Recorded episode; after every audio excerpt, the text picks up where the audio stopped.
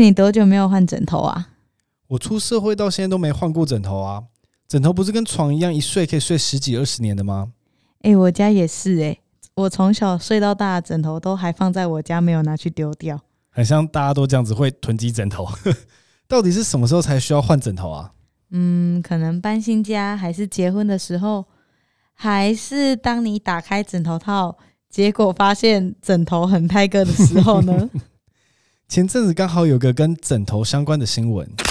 衣服堆得高高，叠成一座山。另一边床上更是被衣服盖到，快看不到睡觉的地方。枕头还呈现泛黄，似乎还有一点污渍。这其实是高佳瑜的租屋处，只是房内的整齐度。那时候当天看到这则新闻，我下班回家后第一件事情就是把我的枕头从枕头套拿出来。打开的瞬间，其实我真的有点吓到，有大大小小各种黄色的样子。但最后当天我还是选择睡在自己的枕头上，我没有就是想要去换一个或者是别的，因为这颗枕头真的太好睡了。我觉得这看法我跟高教也真是蛮类似的。枕头也是已经用了十年，然后我也很喜欢，睡起来非常的舒服，所以只要套上干净的枕头套，根本感受不出来里面是怎样。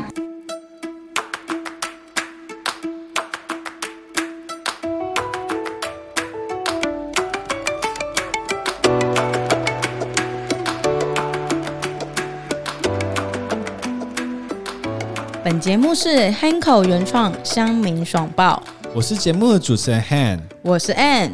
这次有关于新闻出来之后，社群和媒体都在讨论那颗充满黄斑的枕头，大家也引用许多的数字来阐述那颗枕头上面有多少细菌。但这些数字到底是怎么出来的？枕头上的细菌真的有如我们想象的这么肮脏可怕吗？接下来，我们将带着一颗五年没有清洁过的枕头，来到生科实验室进行细菌的培养。同时，我们邀请了枕头专家 Three M 的应用工程师来为我们介绍防螨的方法，以及分享枕头日常的保养。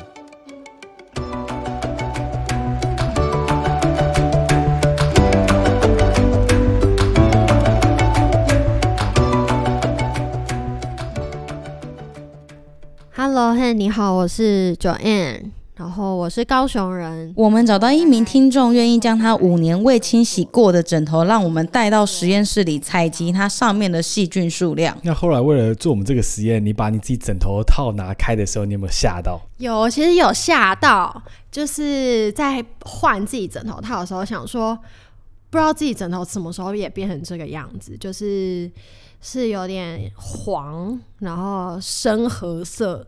然后有水印的感觉，就是我完全不知道自己枕头什么时候变成这样，然后为什么会变成这样，就觉得哎，高佳瑜那颗好像应该，嗯，很多人可能 maybe 都是这样子。接着我们就聊到这一集的重头戏，他那颗五年没有洗的枕头。我自己现在的枕头其实用了超久，我有点想不起来，应该是我毕业后。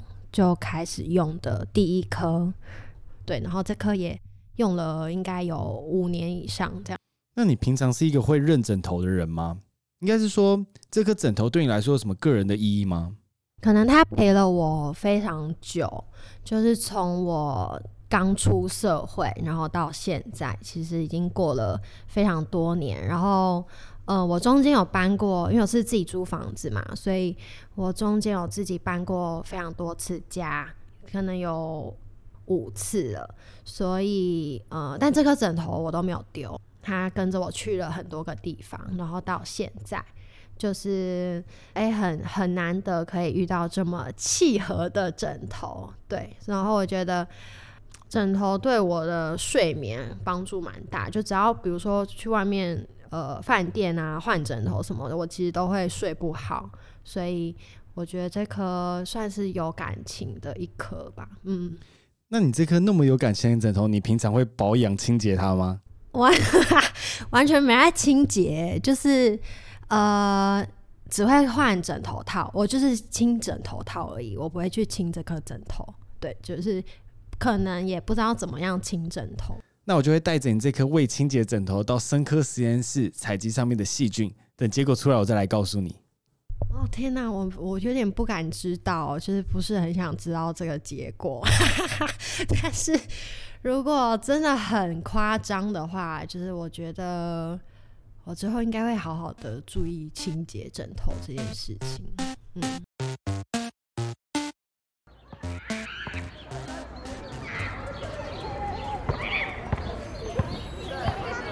接着，我们拿着九 N 的枕头来到校园里的生科实验室，请这里的教学助理 Andy 来帮我们这个忙。好，那因为我们现在关注的是枕头上的细菌，那我对微生物上面再多多一些的定义好了。好，我们常常会呃关注到微生物这一议题的时候，其实可能有分成两种大类，也许大家有听过的是细菌跟真菌。那其实这是两种完全不一样的东西。我现在这边有准备两种培养基，一种叫做呃中文是写移化蛋白大豆接触培养基，那它的英文会是 TSA 简写，那全称是 Tryptosoy agar。那这个的话是呃相当营养的培养基。那从它的名字上，你大概可以知道说它是呃从大豆蛋白质分解出来之后拿来做呃培养细菌的一些呃培养基。那它相当的营养，那这个是给细菌所使用的。那另外一个呃准备的是沙包式呃葡萄糖培养基，那英文叫做 Sorbol Dextrose Agar。那这个的话是培养真菌所使用的。那它会稍微呃 pH 值偏酸性一点，那它比较适合做真菌的生长。那所以，我们今天会用两种不同的培养皿，然后下去培养。我们希望可以分别培养出细菌和真菌。哎，其实这个培养皿跟我们一般自己在做实验的培养皿长得不太一样，它会比较方便做一些呃，例如说一些物体表面上面的检测。我直接不如先拆开一个，我们直接来看看好了。好。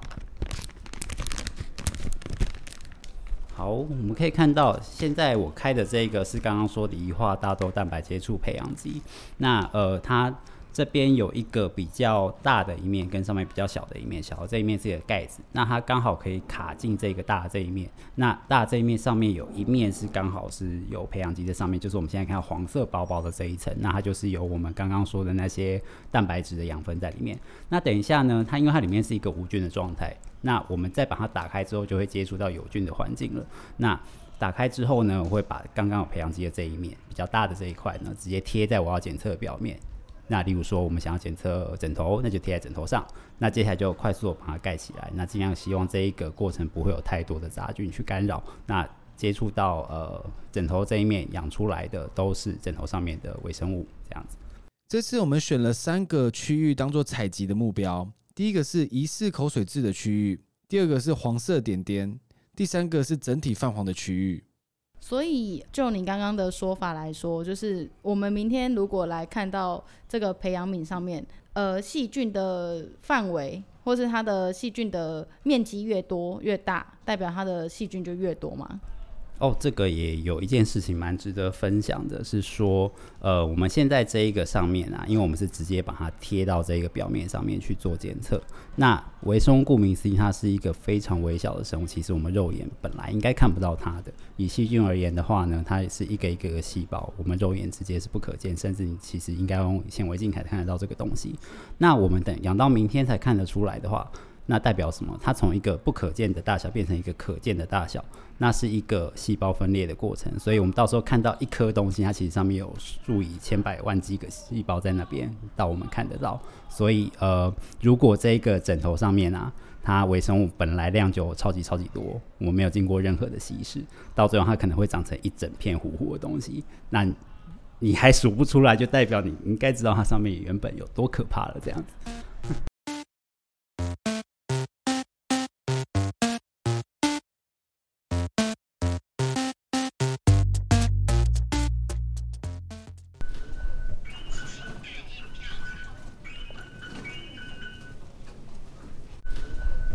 同时，我们前往最近的公共厕所来采集马桶上的细菌，当做对照组。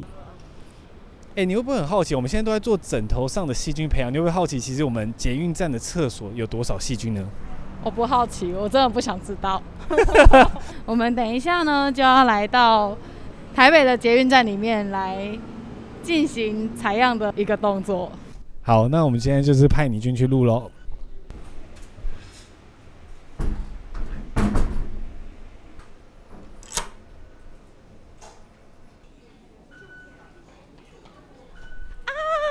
回来了，好玩吗？蛮有趣的。你应该有把那坐垫擦干吧？有，我有在在消毒过，可以请台北的市民放心。哎、你刚才是盖马桶盖的哪个位置？我盖那个马桶，就是我们坐的时候翻下来，坐垫翻下来的，会接触大腿的那个位置。接着我们回到生科实验室，将采集到的培养皿交给 Andy，帮我们放进三十度 C 的培养箱，进行二十四小时的生长。在公布枕头上的细菌数量之前，我们先听一段活动的讯息。哎、你会每天洗头吗？我现在头发很短，所以我会每天洗。可是以前长头发的时候，我觉得好像两三天洗一次是可以接受的。真的吗？你头发不会臭吗？我是觉得还蛮香的啊，而且你知道现在已经有一种东西叫做香氛枕了吗？哎、我没听过哎，枕头是会香的吗？对，就是 Three M 它推出了一种枕头，那它就是用那种超微米的技术去把那个香氛球放在枕头里面，那透过你人体的体温，然后还有摩擦的时候，它会慢慢慢慢的释放出那种香味，然后头发就会稍微沾染到那种香味，所以不洗头也还好啦。还是要洗头啦？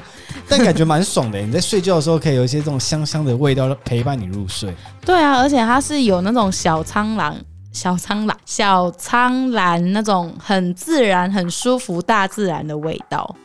那要怎么样我才可以得到这颗枕头呢？哎嘿，我们的听众有福啦！听完这一集，去到我们的 IG Cocast K O U C A S T follow 我们，然后在本集的贴文下面留言。那我们就可以在四月十四抽出一名幸运的听众，就可以获得我们 Three M 提供的健康防螨香氛枕。在这边谢谢 Three M 的赞助。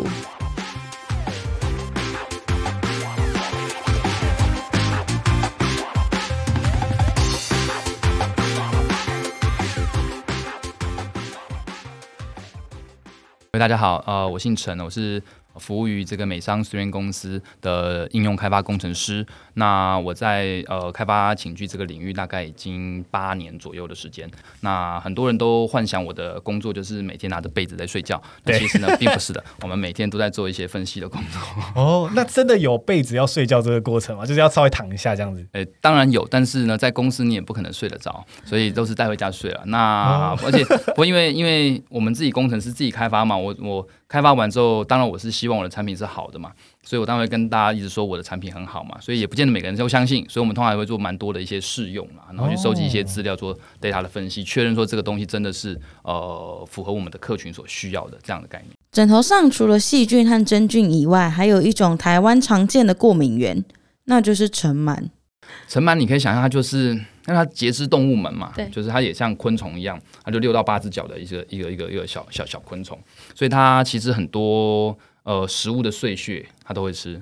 人类人人体每天也会有皮屑嘛，你头皮屑啊、你的分泌物啊等等的，其实都是尘螨喜欢的食物啦。所以我们说尘螨最常长在就寝具、沙发、地毯、窗帘，对，像这些类型的东西。但除了它们以外，很多地方也还会有尘螨。嗯，虽然的这个防螨寝具，我们主要的诉求是所谓的物理性防螨。我先讲这一块，就是、嗯对，因为呃，一般在讲防螨的话，主要分成所谓的物理性防螨和化学性防螨。那化学性防螨的话，就像我刚刚提的，就是我们像类似像做抗菌的时候，我们可以去添加一些，讲白了就是杀虫剂嘛，就在做处理的时候，又放了一些会让尘螨碰到会死掉的一些啊、chemical。那这些东西的话，可能。可能就是，嗯，我们也觉得说，消费在使用上，也许也会有一些疑虑。你可能跟人体接触啦，或者说你是不是呃呼吸的时候吸到了，还是怎么样啦？那或者说它洗洗涤的时候，是不是它的持久性能够一直保持？所以我们比较没有在碰触这一块所谓的化学性防螨。那我们的研究的领域都致力在说，呃，做所谓的物理性防螨。那物理性防螨的话，我们就是根据尘螨的这样的它的一个生长特性，我们做所谓的阻隔。那尘螨很容易躲到我们的枕头啦、被子啦、床垫里面进去，所以我们是用所谓的阻隔的方式，让它不要跑到这里面来来生长，然后呢，再透透过定期的清洗，然后来达到这个防螨的这样一个效果。OK，经过二十四小时之后，我们回到生科实验室来揭晓细菌培养的结果。但是必须说，我没有想到，就是因为就是第一眼看到的时候，就会发现说，马桶上面的细菌长相跟枕头上面的是非常不一样的。我先我先看到这个马桶有点不太敢去公车上厕所。就是密集恐惧症的人可能会有点崩溃，他就是布满那个培养皿上面就是布满大大小小的点点，然后就是一点一点一点的菌落。我觉得这很像什么，就是虫昆虫的卵，还是哦，对，真的很像。对，以这个来说的话，如果你是要以严谨的技术来说，它就会不可及。但是因为我们现在是做一个初估，所以我们可以明显的看到说，我们现在马桶上面采集到的菌数是远比我们枕头上采集到菌数还要来的多很多的。我们没有经过任何稀释，就是把培养皿直接贴上去，所以应该是可以很忠实的呈现。只是呃，我们没有办法很确切的技术说它到底有多少。那 N 要不要帮我们数一下这上面有多少细菌？我们先从点点的开始数。用签字点上去就可以知道这一个点代表我已经数过，这是一个菌落。好，所以我不管大小，我觉得都直接数。好，一、二、三。我们花了点时间在这边数三个培养基上面的细菌数量。六公分的圆形大概会有十五个菌，十五个细菌。那这样子的话是算多还是少？嗯，我有点难以说多或少的定义，但起码以我们用比较的方式来说，它很显然是比马桶少蛮多的。就是马桶真是多到我们一个难以计数的状态，我们甚至没有办法区分到说这里面是不是有呃因为营养太少来不及长出来让我们看见技术的菌落，甚至它是全部糊在一起，我甚至不知道这一个一个能不能算得出来。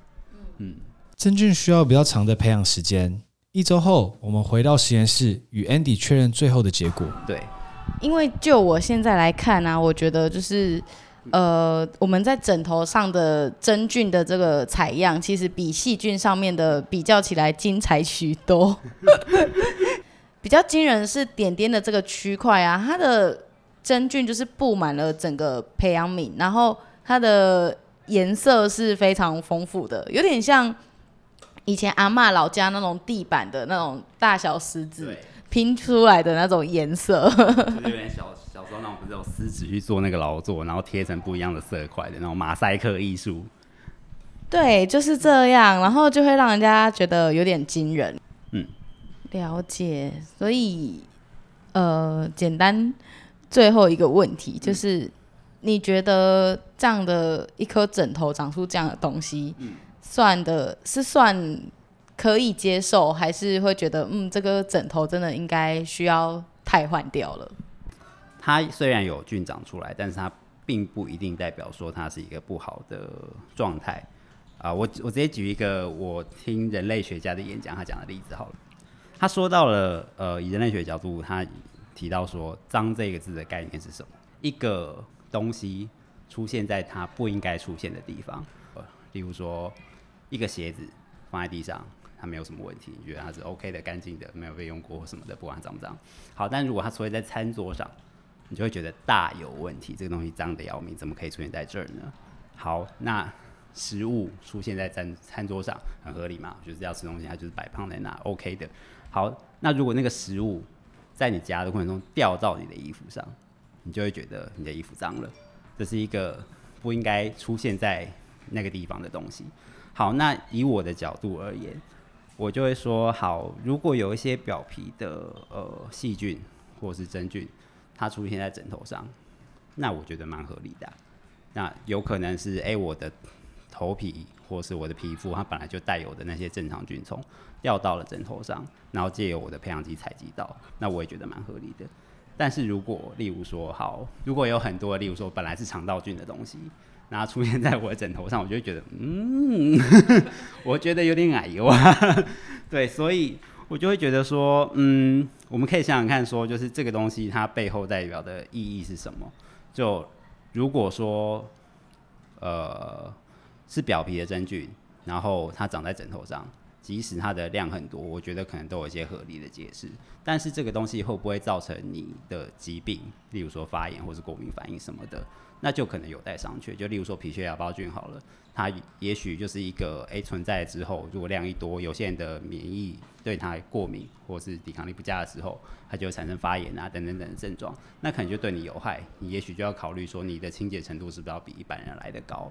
但如果它对你没有什么影响，然后你可能也不会因为上面呃产生了什么臭味，或者是说哎、有一些黄色黄斑什么的，这对你的生活造成影响，可能就还好。你也许可以考虑一下，你是不是要这么频繁的换？如果你的耐受程度高的话，因为有些东西它是本来就正常存在在那儿的，所以你可以想象说，呃，这个东西对你而言脏不脏的定义是什么，去决定你是不是要怎么样子去做这个呃枕头啊，或者是你的床单啊汰换的动作。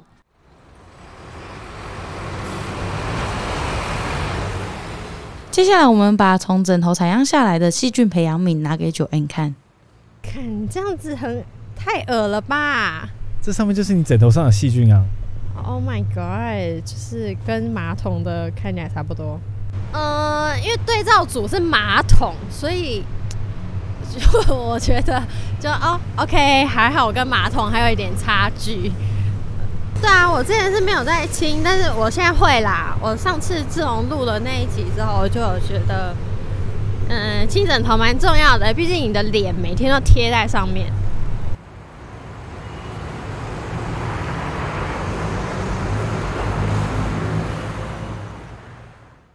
嘿，你看到枕头上的细菌有吓傻吗？我只吓烂，因为蛮恶心的。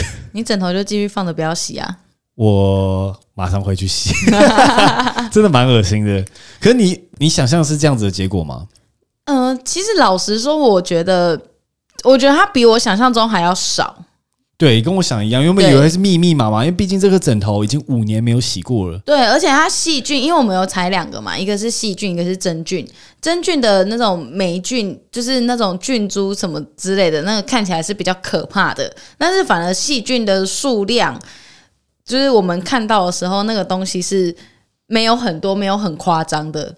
对，所以我就觉得，哎，怎么才这样而已？所以跟我想象也是完全不一样。不过 Andy 有聊到说，其实上面有细菌不代表它真的很脏，因为如果这细菌其实跟我们平常就是生活是息息相关的，它不代表说会影响到你日常的生活。他的意思是不是就是说，就是这个细菌，其实我们人的身上就是有各种菌，对，那这个枕头上的细菌可能就是其中之一。那因为它在培养皿上面，它也没有办法去分辨说这是什么菌什么菌，所以好像我们不是生活在一个无菌空间，所以枕头上有细菌好像也是很正常的事情。对，也不需要过度恐慌啦，因为很多报道，就像我们先前聊到的，都有写几百万字，好像会觉得会直接影响到你的生活。其实那些细菌是透过培养皿有适当的环境，才可以长成那么多，让大家被观察到。对，它要有养分，它才能成长。如果你的枕头都是干的，它就无法成长。是，接下来我们邀请 Three M 的工程师来跟我们分享，到底枕头要怎么样做清洁与保养。你平常如果不能水洗的枕头，你要保养上其实真的是很困难。呃，记忆枕，而且记忆枕像乳胶枕也蛮贵的东西，那你怎么去保养？记忆枕、乳胶枕比较麻烦，是它可能你要可能第一个要干燥了，第一个你可能定期可能除，要么除湿，要么可能就是不要大太阳，可能要稍微日晒一下。可是你日晒你又不能大太阳直接去晒它，又容易脆化掉，所以它的保养确实要稍微稍微照顾一下。那万一你你稍微懒惰，家里又比较潮湿，可能它的表布有什么东西又发霉，那个枕头可能又比较可惜一点，所以他们的保养确实是要特别比较注意一下。那我们这我们自己推出的这个水洗枕就是比较呃，就是符合一般大家比较需求嘛，就是你你丢到洗衣机洗一洗晒干，其实继续用，这是当然是最最简单。那如果是针对防螨上来说的话，啊，一般如果你没有防螨的枕头，其实是可以搭配所谓的防螨枕头套。那当然的话，就直接买有防螨的功能的话，那当然是比较干脆的一个方式啊。对，枕头水洗的话，我我们当时候我们自己推的是所谓的三十六次水洗嘛。其实我们大概就是建议消费者一个月左右你就洗一次，那洗洗三十六次嘛，大概就是三年这样子。哦对，OK。那你会建议怎么挑选适合自己的枕头高度？但是枕头高度这件事情，呃，我其实做了这么多年寝具，其实我刚开始做寝具的时候，我也会想要找到一个，找到到底什么枕头最对大家最好。大家听过非常多种类型的枕头嘛？听过乳胶枕，听过记忆枕，听过你看过一般的纤维枕，甚至有人会用，你会看过非常多类型的枕头。那呃，我最后的结论是，其实每一个人他适合的真的不太一样，因为你的生活习惯，理论来说的话，就是你睡的时候，你的脊椎最好是平的状况下是最好的。所以第一个最简单的完最简单的判断就是你躺了躺了隔天起来你觉得舒服，那就是个好枕头。那如果以学理来说的话，当然就是希望让你的脖子跟你的脊椎是呈现比较平的状况。变数真的蛮多的，因为你在现场试躺的那个床垫跟家里的床垫哦软硬度不同，其实也有可能会影响。是所以，嗯，我觉得刺激消费市场，如果买了一个不适合那么好的高度，多买几颗嘛。